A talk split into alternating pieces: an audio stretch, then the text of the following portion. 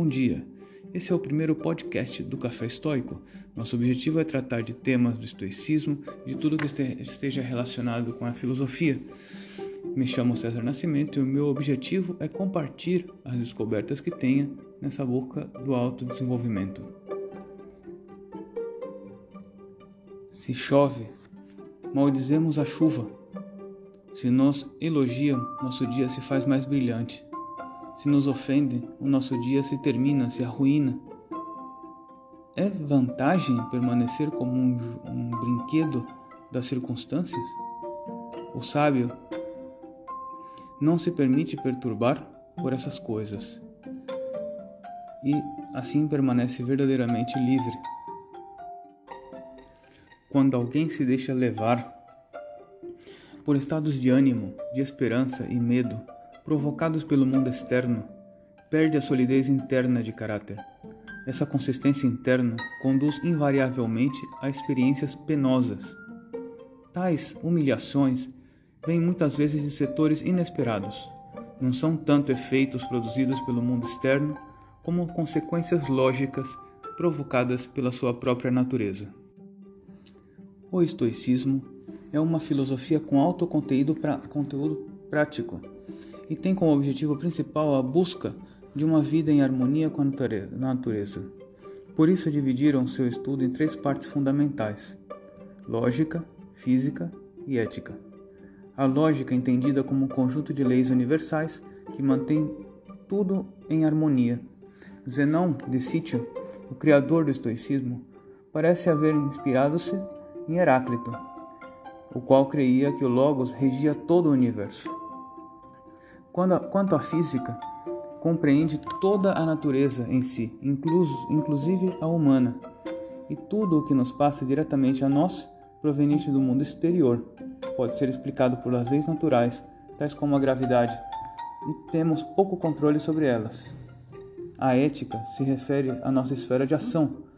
Podemos nela exercer nosso livre arbítrio e decidimos harmonizar-nos com a natureza ou resistir a ela.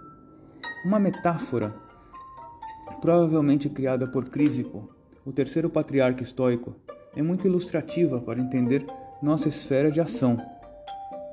Imaginemos que o Logos e o universo são como uma carroça tirada por poderosos cavalos, os quais respondem a um objetivo que desconhecemos. Nós somos como cachorros atados a esse carro.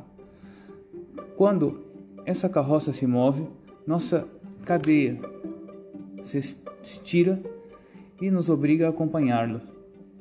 O cachorro sábio, quando, se, quando percebe o movimento do da carroça, se prepara e antes que a tensão máxima o enforque, começa a caminhar, acompanhando o movimento inexorável do, da carroça. Quando a carroça para, o cachorro sensato aproveita para explorar o ambiente, conhecer, cheirar e alimentar-se, tomar água, mas sempre está atento aos movimentos do carro.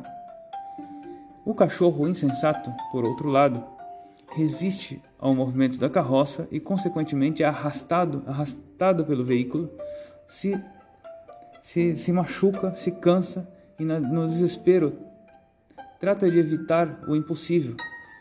Quando a carroça para, o cachorro tem que se recuperar, se, se tem que recuperar do cansaço, curar as feridas e tratar de tomar água ou comer antes que o imprevisível movimento comece outra vez, para logo ser arrastado, arrastado novamente por ele. Isso nos ensina que o bom viver está em aprender a perceber os movimentos do universo e harmonizar-nos com eles para alcançar uma vida feliz, evitando controlar o que está abaixo controle, nosso controle, no que não está abaixo nosso controle e direcionando nossa energia para controlar o que está abaixo nosso controle, como as nossas emoções, pensamentos, ações e estado de ânimo. Para alcançar esse estado de felicidade, de serenidade ou paz interior, os estoicos buscavam exercitar-se nas virtudes, a prudência, ou sabedoria prática, a temperança ou autocontrole, a justiça e a fortaleza ou valor. Para isso, desenvolver uma série de exercícios práticos, os quais venho estudando para aplicá-los na minha vida. E com esse podcast quero compartilhá-los com vocês.